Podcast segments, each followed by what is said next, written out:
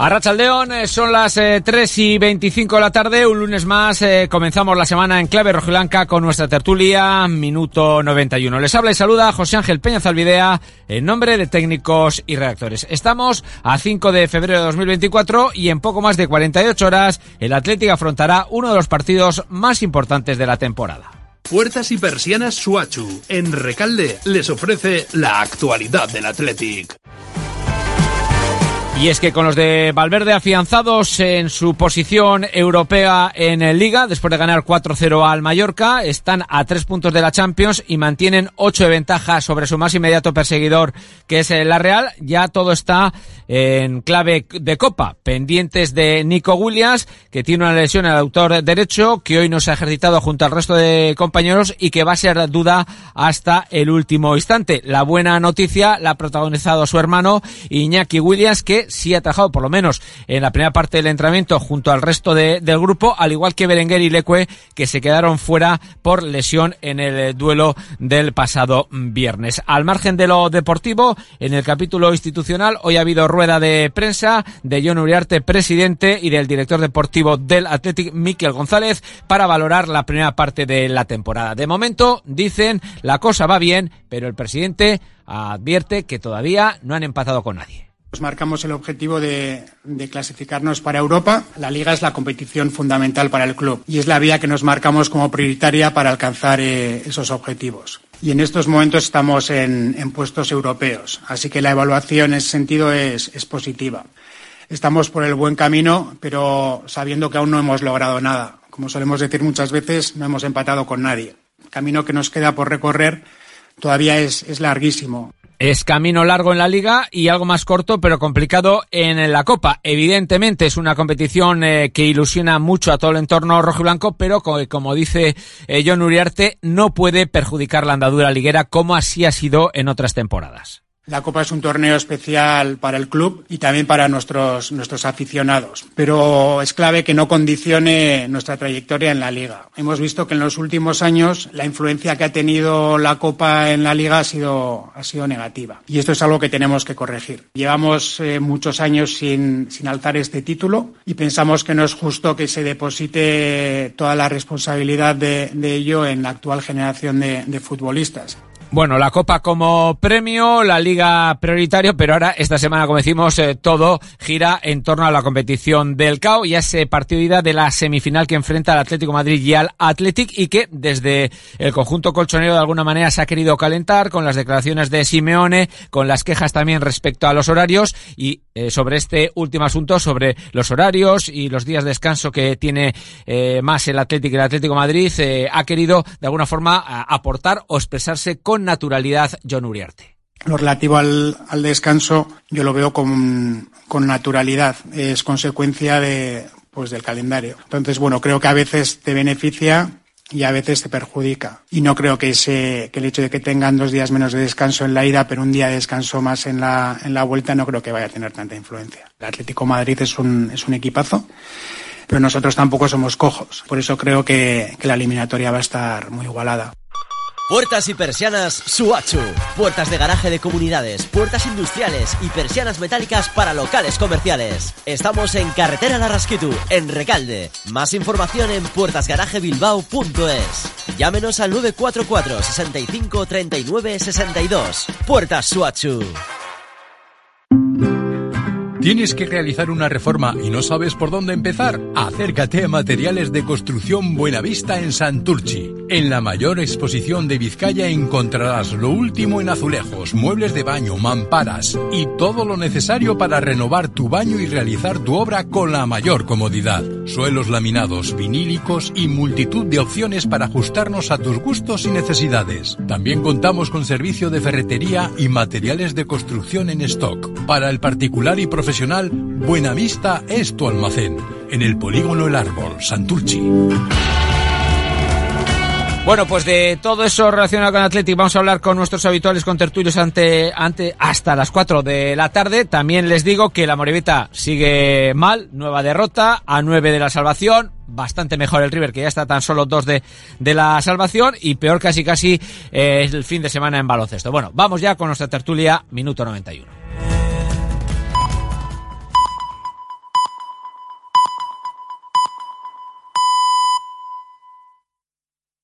Media en Canarias. Escuchas Mediodía Cope. Con Pilar García Muñiz. Estar informado.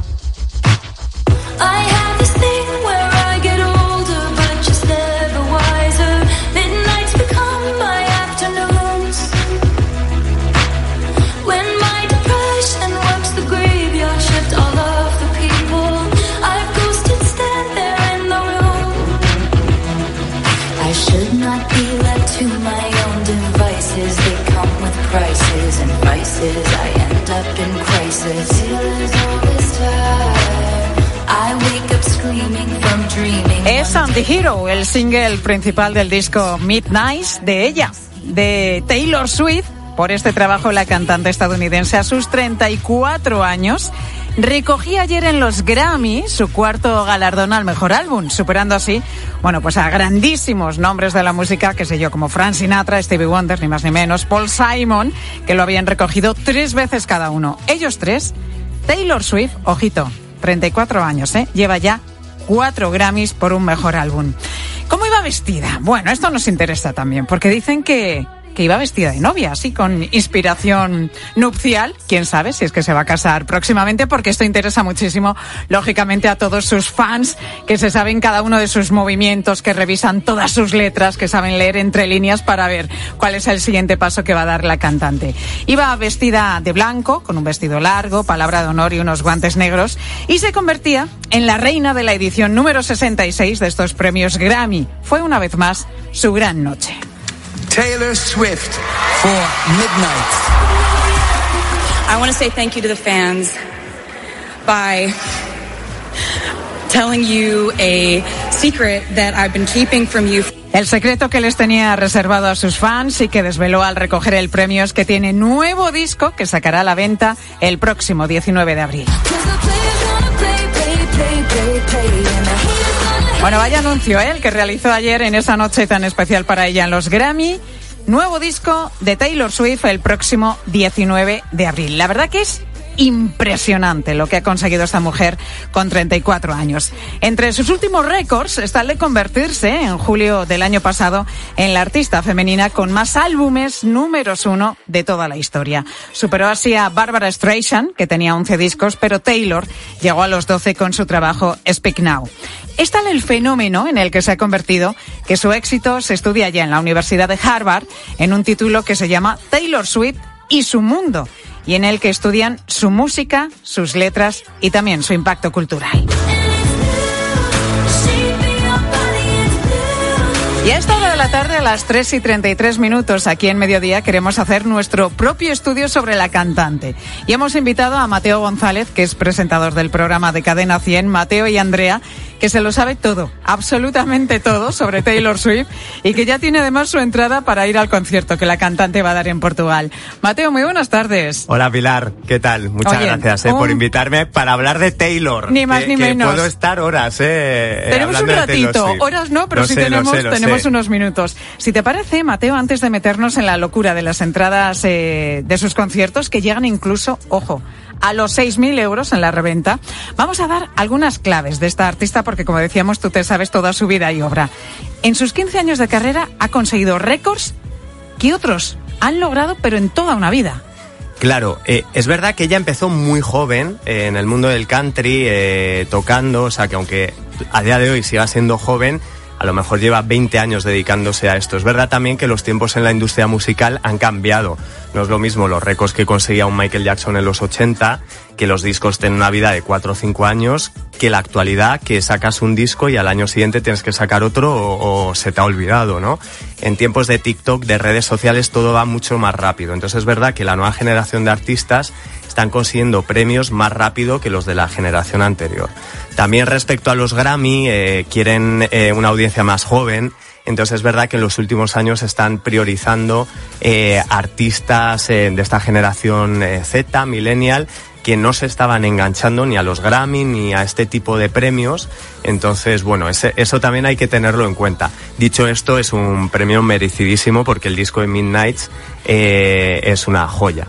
De principio a fin. Su discografía podemos decir que es como una especie de diario musical con el que se sienten identificados todos sus seguidores, que hay millones, los Swifties, ¿no? Sí. Por todo el mundo, acérrimos seguidores de Taylor Swift, porque dicen que tiene una canción para cada momento vital, para el primer amor, para el primer desamor, para los obstáculos también profesionales, prácticamente para todo. Eh, hay muchos memes muy divertidos de, de, fans de Taylor Swift que dicen precisamente esto. O sea, tú en el estado en el que estés, mal en el trabajo, mal en una relación, o todo lo contrario, bien, o de vacaciones, o triste, o contento, tú tienes tu canción y tu disco de Taylor Swift. Es más, la gira se llama de Eras Tour, las diferentes eras por las que ha pasado la carrera de Taylor y cada fan tenemos nuestra era favorita. Entonces está la, la era del desamor o la de este disco o la folclore o y, bueno, y ella juega con este mundo que, que, ha conectado con millones de personas en todo el mundo y lo que hablábamos, o sea, ha roto la barrera generacional, que esto es muy difícil. eh, tú puedes romper una barrera de género, que el rock de repente le gusta a todo el mundo, que la música negra de repente con Beyoncé le gusta a todo el mundo, pero que el mismo disco le guste a los hijos, a los padres, incluso a los abuelos, eso es muy difícil, muy difícil. Ella lo ha conseguido y de ahí estas cifras. Es, es la explicación. Canciones en las que, bueno, que escribe ella. Sí, todo. Que escribe Todo. ella y en las que se abre totalmente, en canal. Claro, ella además eh, ha conectado mucho, sobre todo con, con mujeres, porque claro, ella habla de su vida y al hablar de su vida habla de sus novios, de sus ex, y cuando empezaba se reían mucho de ella, de cuidado, no salgas con Taylor Swift que te puede hacer una canción. Bueno, que se lo digan a Shakira también últimamente, ¿no? Claro, pero ella se defiende muy bien diciendo, ojo, que esto lo hacen, lo hicieron los Beatles. Y Claro. lo ha hecho todo el mundo. porque a mí, por ser chica o por verme adolescente o de una manera adolescente, os reís de este tipo de letras? Si, si lo hace todo el mundo y la música pop al final es amor y desamor.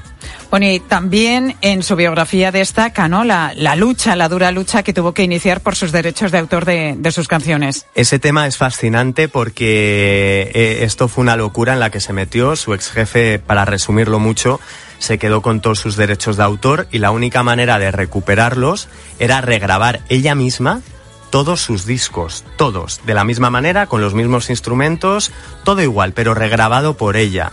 Y al título le añadió Taylor's Version. Entonces, a día de hoy, cualquier fan solo escucha Taylor's Version. ¿Esto que hizo?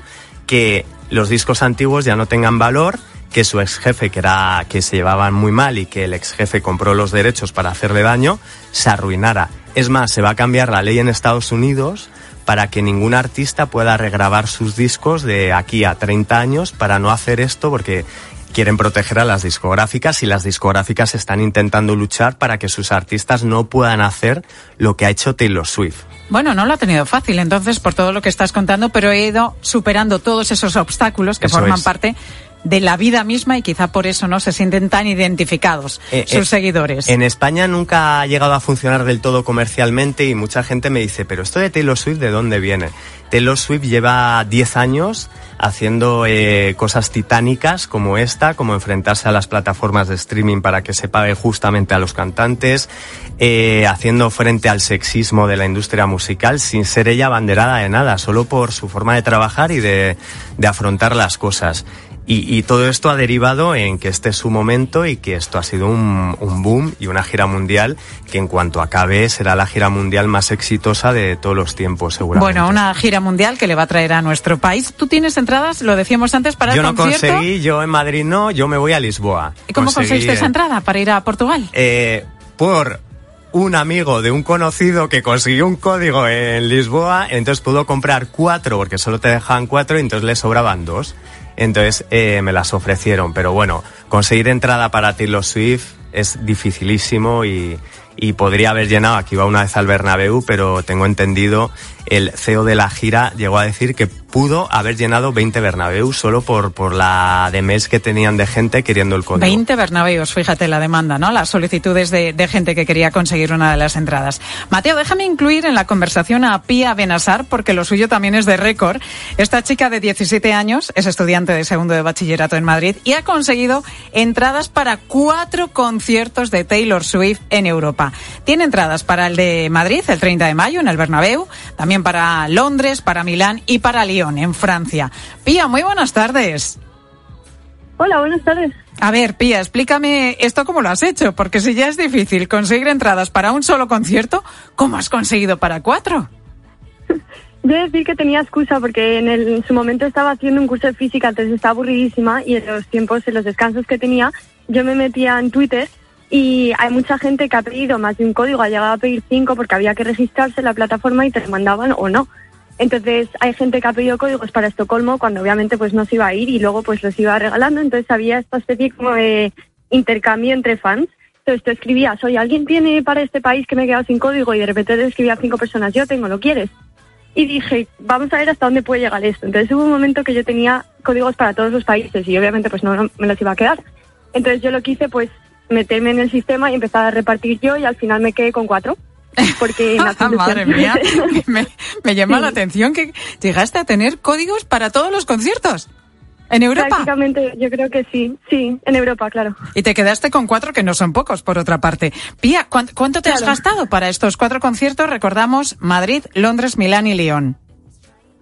Pues en total me he gastado 300 euros entre los cuatro, que mm, para lo que es un concierto de Taylor yo diría que es bastante poco. Está muy bien. lo que no es mucho. Sí, es valorar cantidad sobre calidad. Entonces, obviamente, pues mis asientos son están muy lejos, que no me quejo, yo encantada porque el ambiente es muy bueno, estés donde estés. Oye, ¿piensas ir a todos, Pia?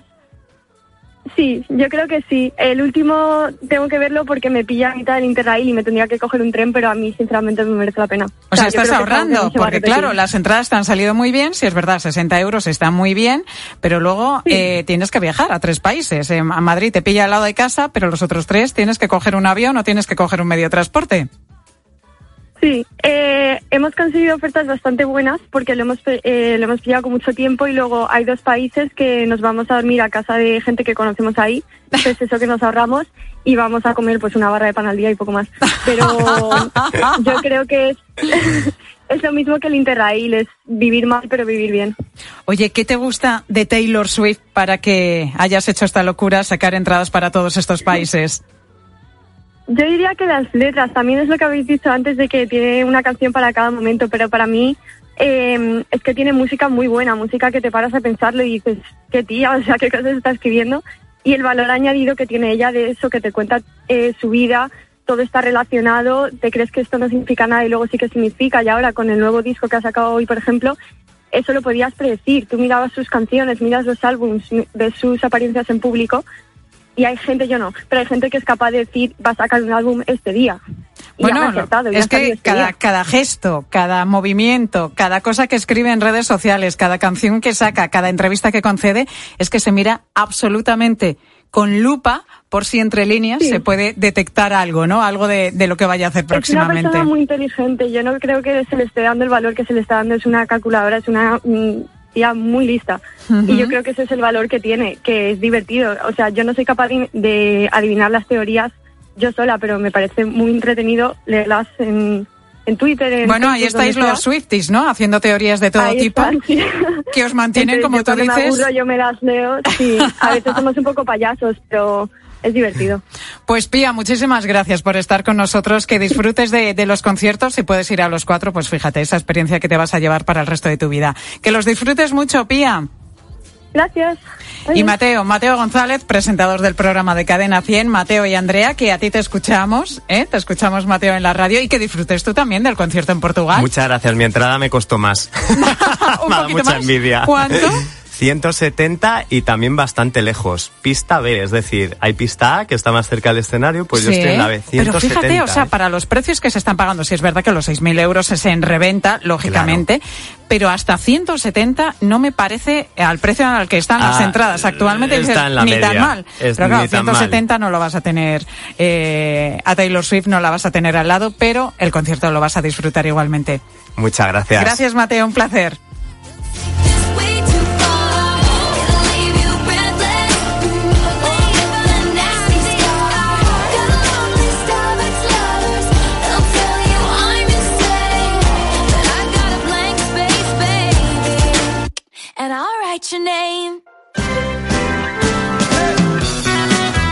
Escuchas Mediodía Cope. Con Pilar García Muñiz. Estar informado.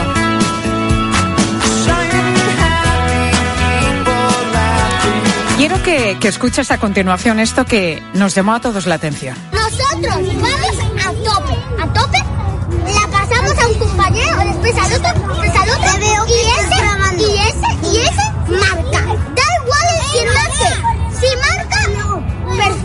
lo celebramos. Pero si no marca, da igual, ¿vale? No sé si te acordarás de, de Arturo, un pequeño futbolista que con solo cinco años le daba esta charla tan eh, motivadora a su equipo antes de, de un partido de fútbol. Da igual, decía, el que marque, si marca perfecto, lo celebramos, pero si no marca, da igual. Le decía Arturo a todos sus compañeros. Esas palabras que compartió su entrenador en redes se hicieron virales en su momento y hoy hemos querido rescatarlas porque son un ejemplo de motivación sin duda y de trabajo en equipo, sea cual sea el resultado final. Aunque vamos a admitirlo, a todos nos gusta ganar. Esto es así, pero me pregunto, ¿sabemos hacerlo? ¿Estamos preparados para la victoria? Hago esta pregunta porque estamos muy acostumbrados a oír hablar de, cómo gestionar la frustración, de cómo superar las dificultades, a esa frase tan habitual de lo importante es participar. En definitiva, a entrenar psicológicamente al perdedor. Pero ¿cómo se entrena al ganador? Se lo hemos preguntado a la psicóloga Gema Gutiérrez. Para poder entrenar eh, a un ganador en todas las áreas de la vida, no puede estar pendiente de lo que va a pasar o cuál va a ser su estrategia, si hace o no hace. Eh, hay un concepto hoy en día que es bastante popular, el mindfulness, eh, que un poco nos lleva a eso, a centrarte en el aquí y en el ahora. Eso es de vital importancia para que el ganador consiga su objetivo. Y otra cuestión que nos surge, sobre todo viendo ciertas actitudes, no solamente en los terrenos de juego, también en cualquier trabajo. ¿Una persona competitiva nace o se hace? Una persona competitiva nace. Eh, la influencia de la genética es súper importante eh, para que una persona cese antes cuando está realizando una actividad o no. No tiene que ser a nivel deportivo, puede ser pues cualquier tarea en nuestra vida cotidiana, pues una dieta, unos deberes es lo que nos, dije, nos dice esta psicóloga Gema Gutiérrez. Pero vamos a hablar a continuación con alguien que gestiona las victorias y las derrotas todos los fines de semana. Víctor Sánchez es entrenador en las categorías inferiores del Club Baloncesto Fuenlabrada en Madrid. Víctor, ¿cómo estás? Muy buenas tardes. Hola Pilar, buenas tardes. Víctor, tú entrenas a los benjamines de primer año, niños que tienen entre 5 y 7 añitos, y también eres preparador físico de otros chavales un poquito más mayores, de 15, de 13 a 15 años. ¿Qué es más difícil de gestionar con los niños, la derrota o la victoria? Bueno, yo creo que mmm, dentro de la victoria y la derrota eh, se puede diferenciar eh, en diferentes tipos de victorias y derrotas.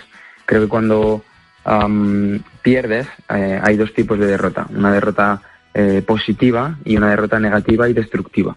Entonces, yo creo que esa derrota destructiva, eh, que pone en duda la integridad del grupo y la unión que hay entre los propios jugadores, eh, creo que es lo más difícil de, de llevar. Así que yo, yo me quedaría con, con esa. Sí, es verdad que muchas veces la, la, la, victoria, sobre todo una victoria continuada, puede conducir a la frustración, ¿no?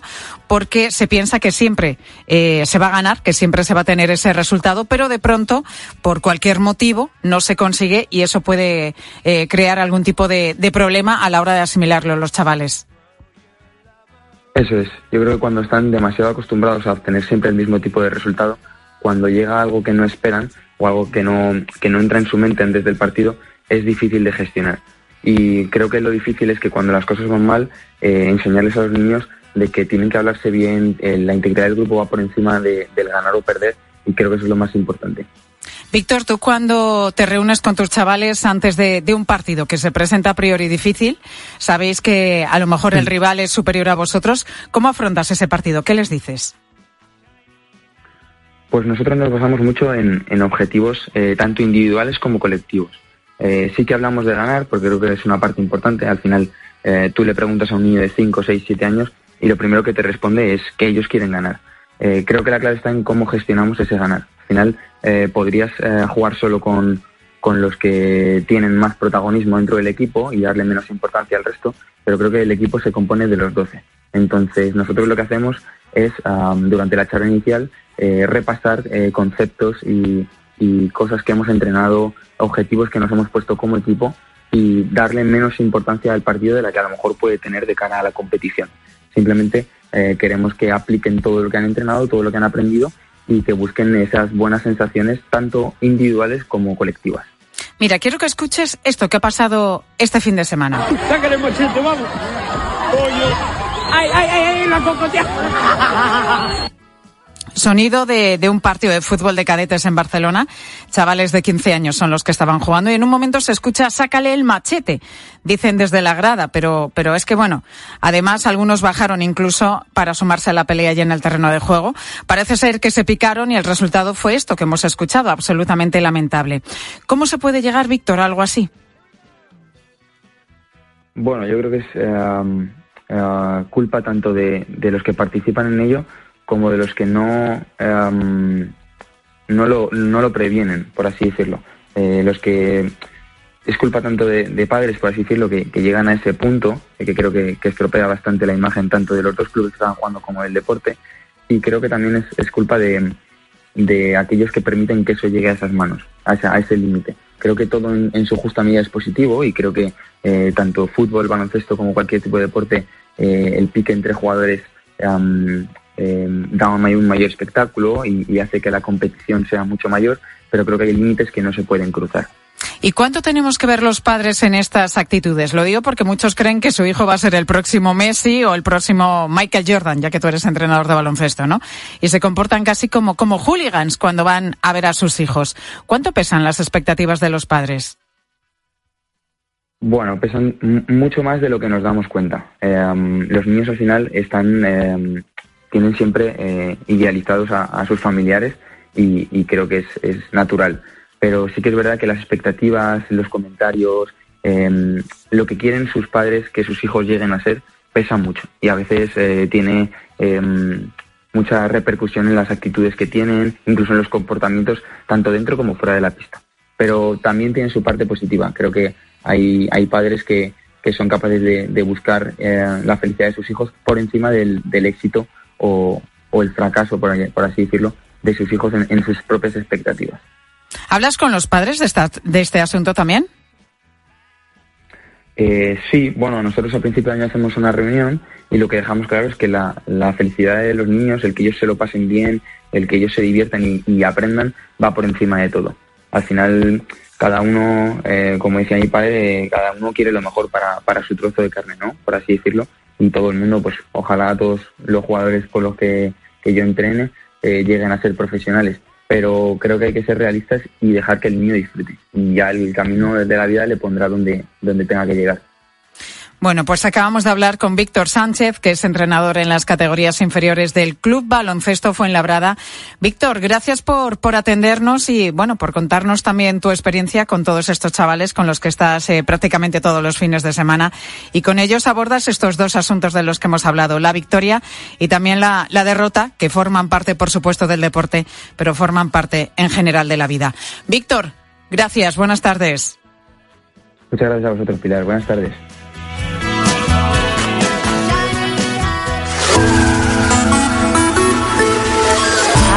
Victoria y la derrota, que como decíamos forman parte del deporte y de, y de la vida. Y también lo que forma parte de la vida son los currículums, sobre los que hoy te preguntábamos en Mediodía Cope.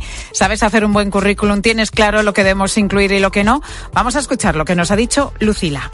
La verdad es que no estoy muy acostumbrada a hacer currículums hasta este año que ya me ha tocado buscar trabajo. No acostumbro a mentir, pero es verdad que siempre se intenta adornar un poco para que quede lo mejor posible y que si no tienes nada de experiencia pues parezca aunque sea que tienes un poco. Bueno, lo de adornar yo creo que lo hacemos todos, ¿eh, Lucila? Que nos quede bonito y que, no sé, a lo mejor alguna fortaleza que tengamos pues la ampliamos un poquito más, que eso yo creo que como te digo lo hacemos absolutamente todos. Javier dice que ha aprendido a hacer el currículum a la fuerza. Creo que es algo que deberían enseñarse más en, en, los institutos, porque luego sales al mercado laboral y no tienes ni idea de cómo hacerlo. Y al final yo creo que la clave también está un poco en jerarquizar la información sobre ti mismo y lo de mentir y exagerar, dejarlo que al final da un poco igual. Que no tenemos tiempo para nada más, para escuchar eso sí que nos van a contar los compañeros de la tarde. Pilar Cisneros, muy buenas tardes. Hola Pilar, pues como estamos contando, el gobierno llevará agua desde la desaladora de Sagunto en Valencia hasta Cataluña para paliar la sequía. Bueno, hablamos hoy en la tarde, entre otras cosas, de las desaladoras. ¿Son la solución o solo es un parche? ¿Cómo es el proceso de desalar el agua y qué problemas plantea? Lo hablamos, como te digo, en detalle en unos minutos. Enseguida, en la tarde de COPE, te quedas con ellos, con Pilar Cisneros y Fernando de Aro. La radio continúa.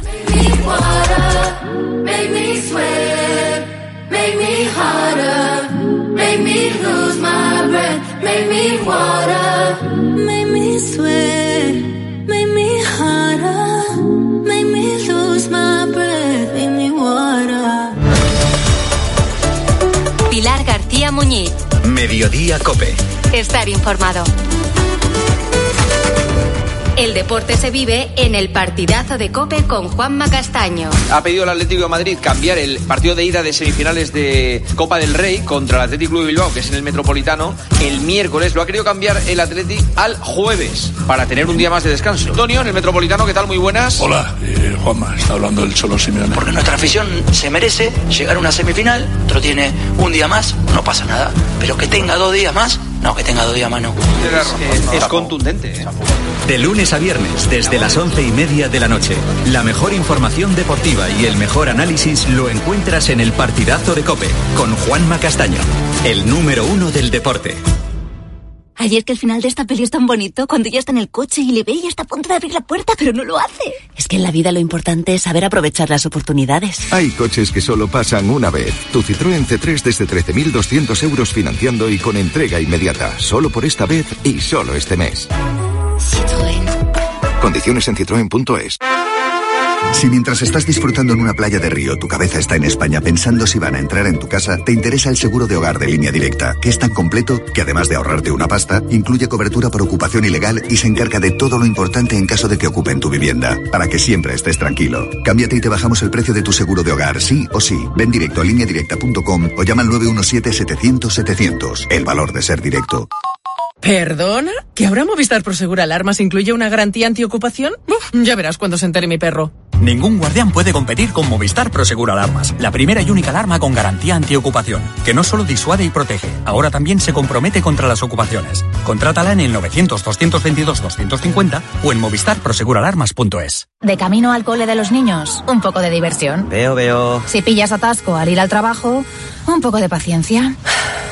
Ya no llego. Si vas al súper a hacer la compra, un poco de memoria. Plátanos y yogures. Y para todo eso, los nuevos combustibles 100% renovables de Repsol. En tu día a día, algo nuevo te mueve con los combustibles 100% renovables de Repsol que puedes usar ya en tu coche. Encuéntralos en más de 50 estaciones de servicio y a final de año en 600. Descubre más en combustiblesrenovables.repsol.com. Quiero un auto que me mole. Nuestra oferta es enorme. Yo mi coche quiero tasar. Nadie le va a pagar más. Si en la huellas quieres buscar, El de Sevilla de Perlas me va. Te lo traemos de saldo está. 15 días para probar, mil kilómetros para rodar. Ocasión Plus. Elige tu Cope Bilbao. 97.8 y Cope Más 95.1 FM. ¿Alguna vez has sentido que dejas de ser protagonista de tu propia historia? Es hora de retomar el control. Aprovecha que vuelven los 10 días Kia del 8 al 19 de febrero y crea tu propia historia. Kia. Movement that inspires. Ven a Más Motor, concesionario oficial Kia en Erandio, Baracaldo y Durango o visítanos en kia.com. Muebles Baracaldo. Atención, grandes ofertas en Muebles Baracaldo por cambio de exposición. Hasta un 50% de descuento. Increíble. Ahora es el momento. Sofás, dormitorios, colchones, muchos artículos con un 50% de descuento en Muebles Baracaldo. En Avenida de Euskadi 7, Baracaldo. El Athletic ya está en su quinta semifinal consecutiva. Ahora vamos a por la sexta final de Copa de los últimos 15 años. Este miércoles 7 de febrero, desde las 9 de la noche y en directo desde el Estadio Metropolitano, Atlético de Madrid, Athletic. La ida de las semifinales de la Copa del Rey la vamos a vivir en Cope más Bilbao, en el 95.1 FM, con la narración de José Ángel Peña y Álvaro Rubio y los comentarios de Oscar Vale. Tiempo de juego, el número uno del deporte, con el patrocinio de Clínica Podológica Doctor Baez y Moral. y con el apoyo de Neumáticos Ruenor, Estación de Servicio a Jarten Arrigorriaga, Campín La Ballena Alegre Costa Brava, Bacalao Gregorio Martín, Clínica Dental Daniel Molina, Bodega Sanza González Vías, Mielvaldexalima.es, Conservas Marnal y Pimientos La Huerta de Tricio, Restaurante El Rincón del Vino en Ezcaray, Fibratec, Instalaciones Eléctricas y Materiales de Construcción Buenavista en Santurchi.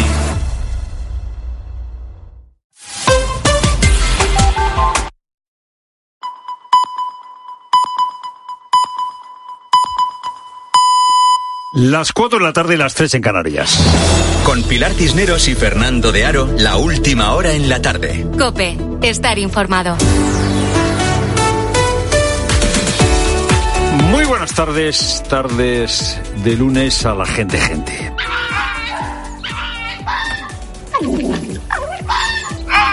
Estos son algunos de los sonidos que emite una zorra. La zorra es un mamífero de la familia de los cánidos. Cuando la zorra está en gestación, el macho la acompaña en todo momento. Y cuando nacen los zorregnos, el zorro macho va en busca de alimento para la hembra y para las crías. Las zorras suelen tener cinco zorregnos por camada.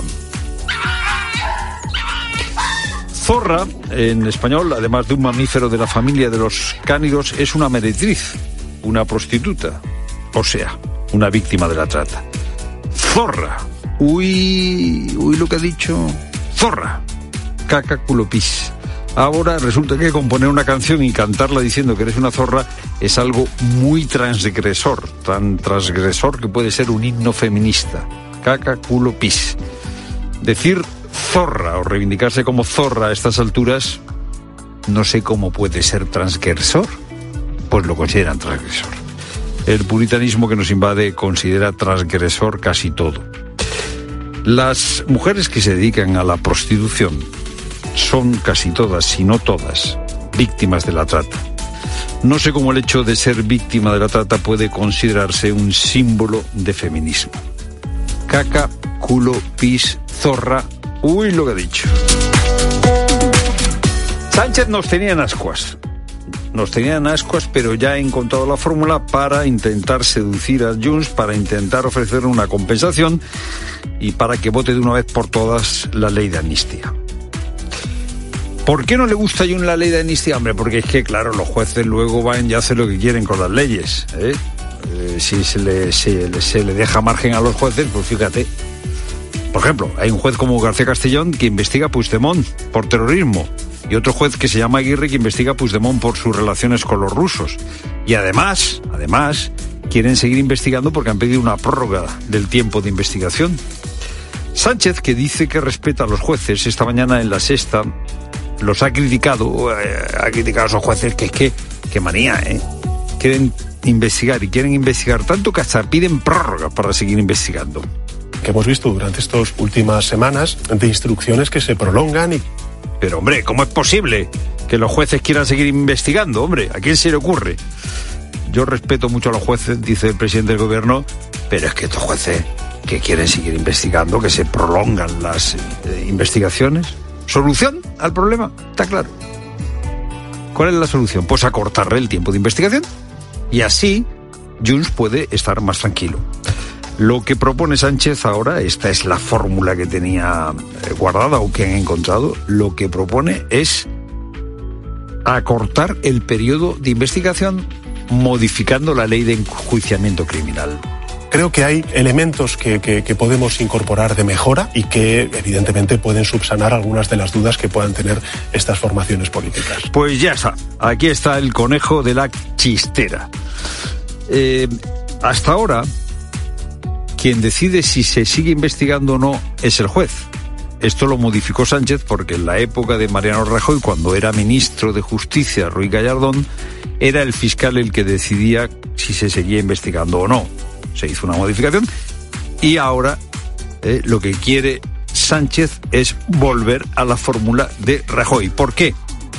Porque el fiscal siempre estará más dispuesto a eh, recibir instrucciones o porque el principio de jerarquía no necesariamente, pero puede obligar a los fiscales a pedir que se acabe la investigación. ¿De quién depende la fiscalía? ¿De quién depende? Pues eso.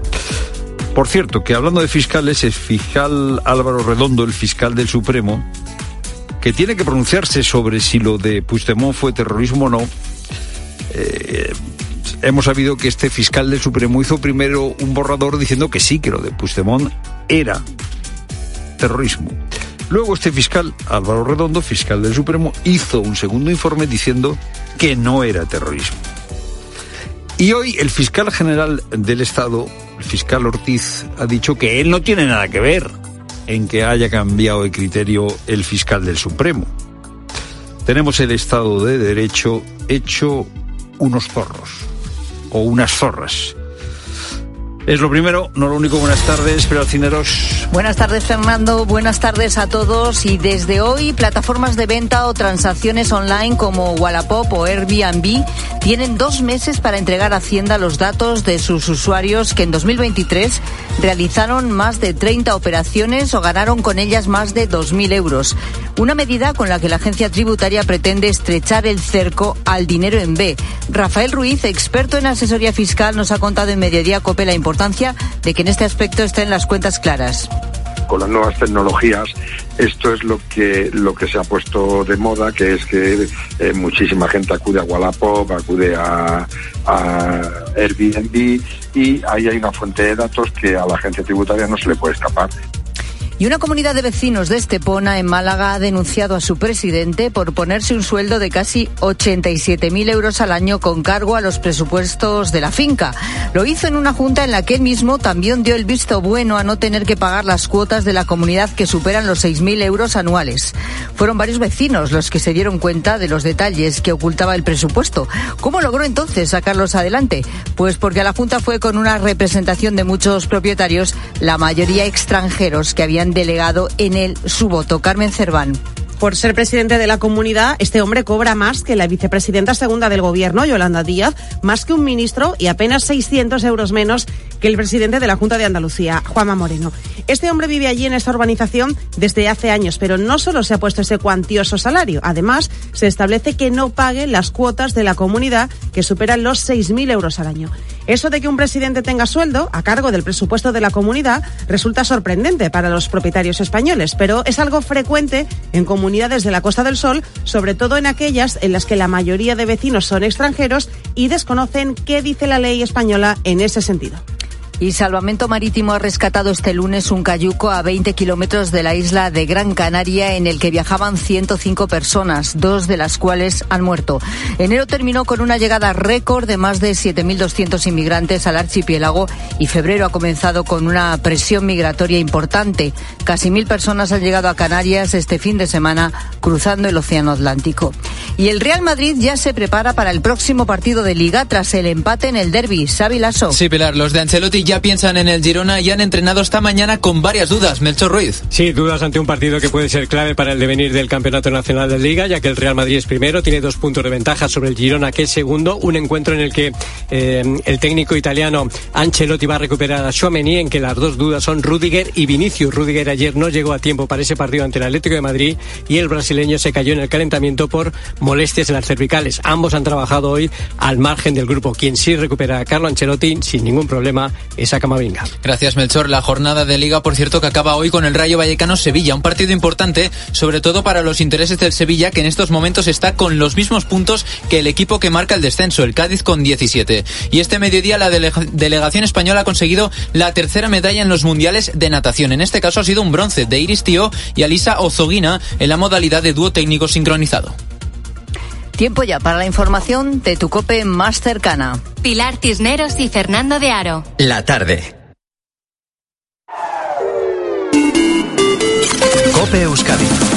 Arrachaldeón, ¿qué tal? Muy buenas tardes. Seguimos con tiempo bastante estable, cielos algo despejados, tal vez con algo más de nubosidad, nos dice la previsión para el final de la jornada, pero en cualquier cosa, en cualquier caso sin lluvia. En la previsión para mañana nos dice Euskame que seguiremos igual, tiempo estable, con nubes medias y altas que aumentarán con respecto a las de hoy, viento variable del norte por la tarde en la costa y las temperaturas de nuevo en valores muy parecidos a los de hoy. Te cuento también que el gobierno vasco y Macunde se han fijado como meta para 2030 reducir al menos a la mitad la brecha de género en la realización del trabajo doméstico y de cuidados. Ahora mismo, en el 67% de los casos, es realizado por mujeres. También te cuento que el sindicato ELA ha decidido aumentar este año la cuantía mensual de su caja de resistencia hasta los 1.389 euros porque, dice el sindicato, hay una relación directa entre las huelgas y la firma de mejores convenios. Es todo, escuchas la tarde de COPE, te contamos todo lo que te interesa aquí con Pilar Cisneros y Fernando de Aro.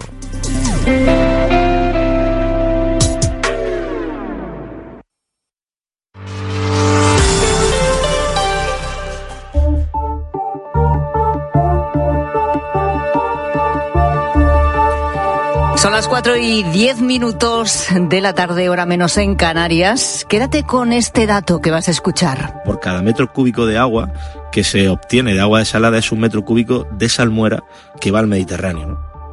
Bueno, lo has escuchado. Por cada metro cúbico de agua que se obtiene de agua desalada, otro metro cúbico de salmuera se va al mar. Bueno, lo ha dicho el presidente de Murcia, Fernando López Miras, en una entrevista con Carlos Herrera esta mañana. ¿Son las desaladoras una solución? Hoy nos hacemos esta pregunta en la tarde porque hemos confirmado que sí, que el Gobierno y la Generalitat de Cataluña han acordado llevar 20.000 metros cúbicos de agua desde Valencia a Barcelona a partir de junio, si fuera necesario.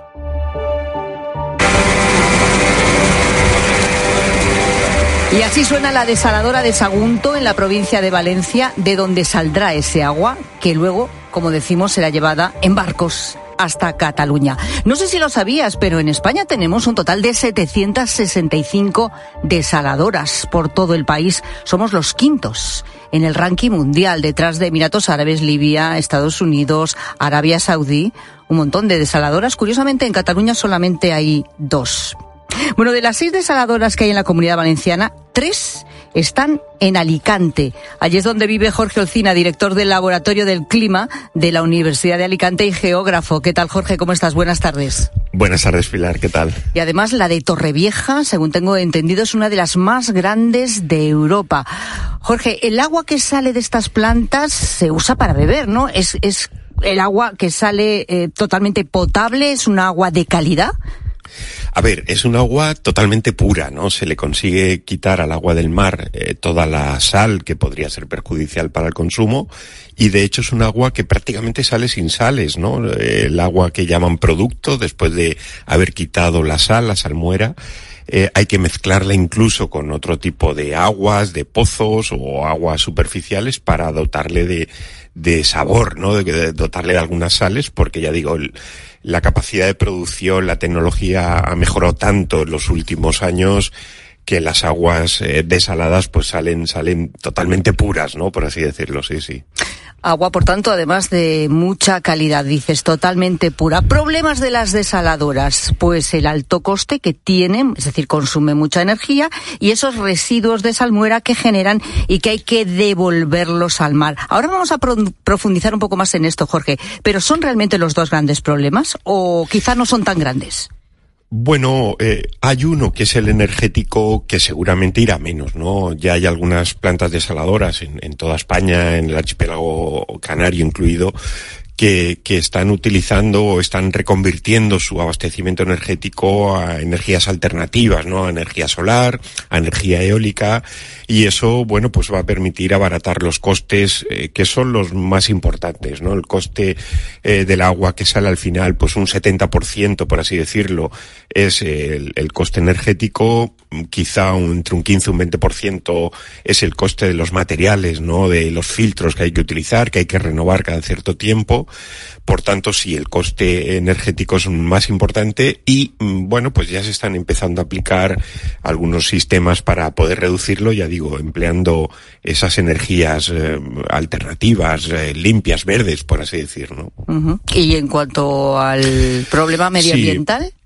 Pues mira, el, el, el, problema medioambiental está ahí presente, ¿no? Porque es verdad que se produce una salmuera, una concentración de, de agua con, con, con, un contenido en sal muy alto, que es el que, el que sale, ¿no? Como rechazo, como residuo del proceso de desalación, y eso hay que verterlo a, a un medio, ¿no? Normalmente las desaladoras que están próximas a la costa se tiran directamente al mar, ¿no? Bueno, ahí es un, es una emisión muy localizada, eh, algunas desaladoras tienen eh, tuberías emisarias, ¿no? Para, para que esa, ese vertido se produzca a unos cuantos metros de la, de la propia línea de costa y no afectar directamente, ¿no? A la costa más próxima.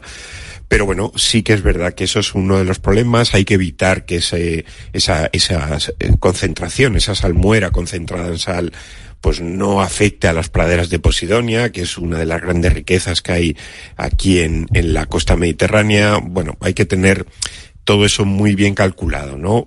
Es, bueno, pues uno de los contras, por así decirlo, que tiene la, la desalación, ¿no? Sin, sin solucionar, porque así como la energía decíamos que seguramente irá menos el coste en los próximos años,